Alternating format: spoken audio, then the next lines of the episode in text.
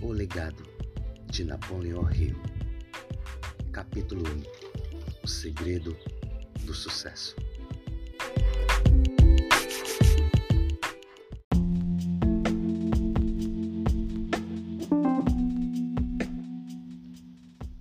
Capítulo 1 O segredo do sucesso.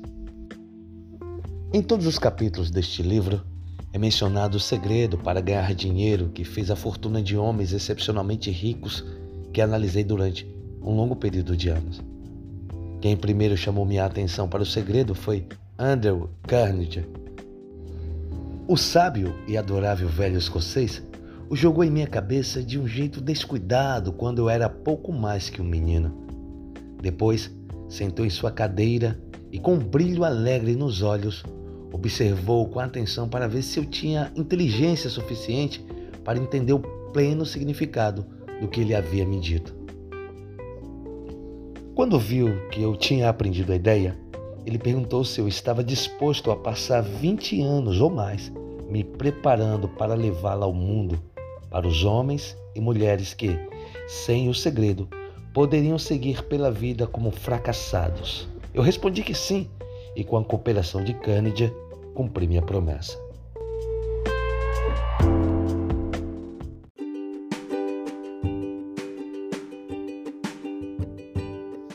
Este livro contém o segredo de Cândidia, um segredo testado por milhares, agora milhões de pessoas de quase todas as condições de vida. Foi ideia de Carnegie que a fórmula mágica que deu a ele estupenda fortuna fosse colocada ao alcance de pessoas que não têm tempo para investigar como outros ganharam dinheiro.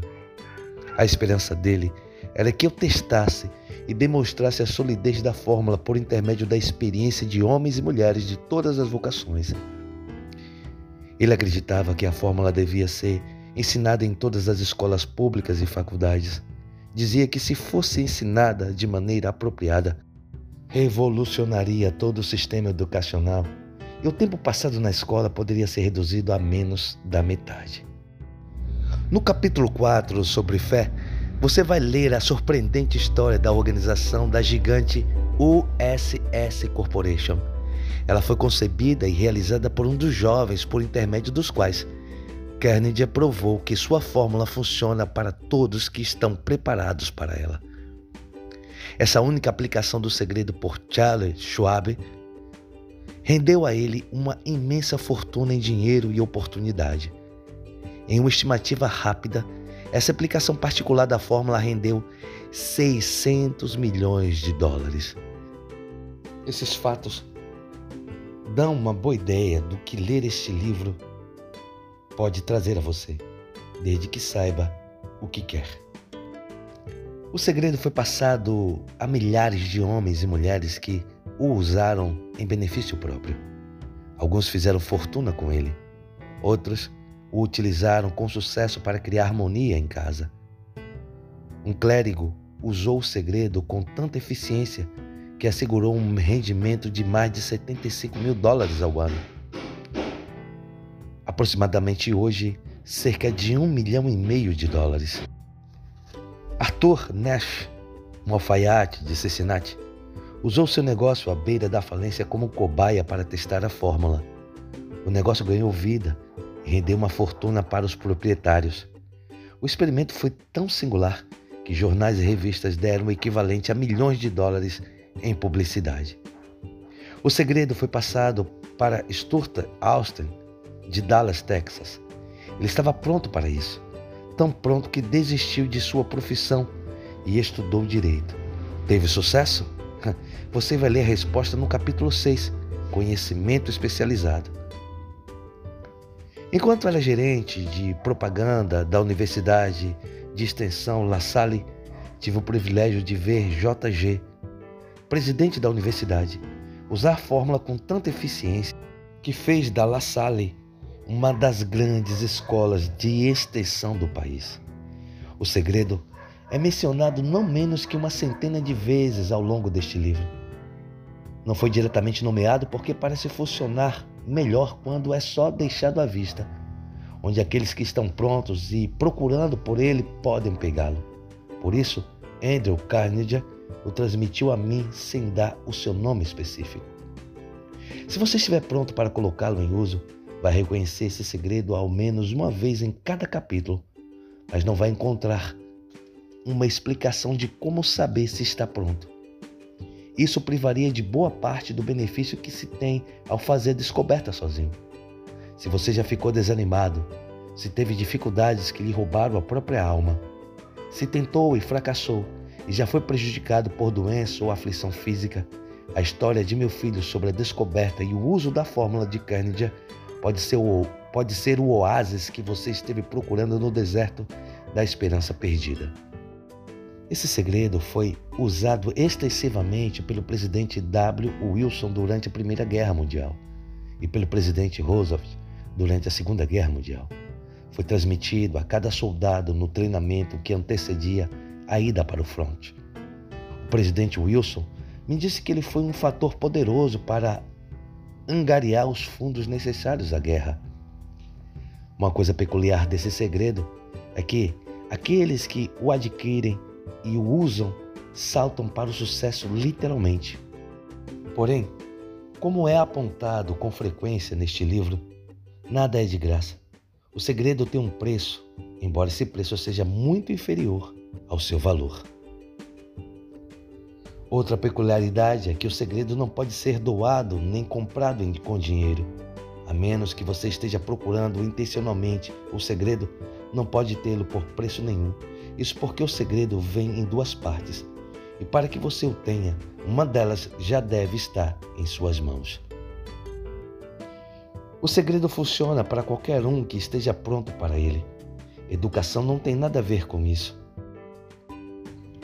Muito antes de eu nascer, o segredo chegou às mãos de Thomas Edison e ele o usou com tanta inteligência que se tornou o principal inventor do mundo, embora tivesse apenas três meses de escolaridade. O segredo foi passado para Andrew C. Barnes, sócio de Edison.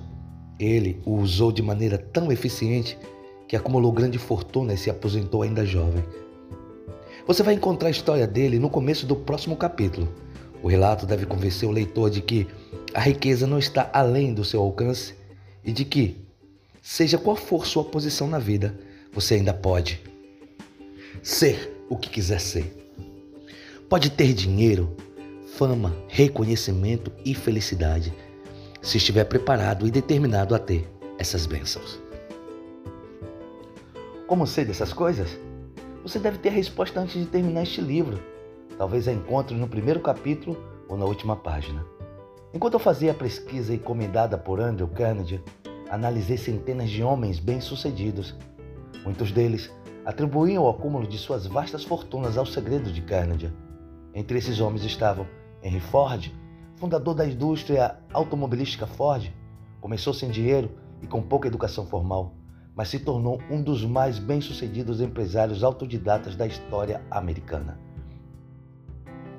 Além dele, foram entrevistados outros nomes que representam apenas uma pequena fração dos norte-americanos famosos cujas realizações financeiras e outra, de outras naturezas provam que aqueles que entendem e usam o segredo de Carnegie alcançam elevadas posições na vida.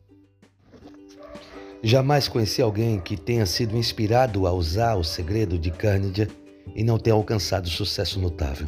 Por outro lado, nunca conheci ninguém que tenha se distinguido ou acumulado riqueza de alguma importância sem ter se apoderado do segredo. A partir desses dois fatos, cheguei à conclusão de que o segredo é mais importante para a autodeterminação que qualquer coisa que você receba por intermédio do que é popularmente conhecido como educação. Em algum lugar, durante a leitura, o segredo vai saltar da página e se colocar atrevido na sua frente, se você estiver preparado para ele.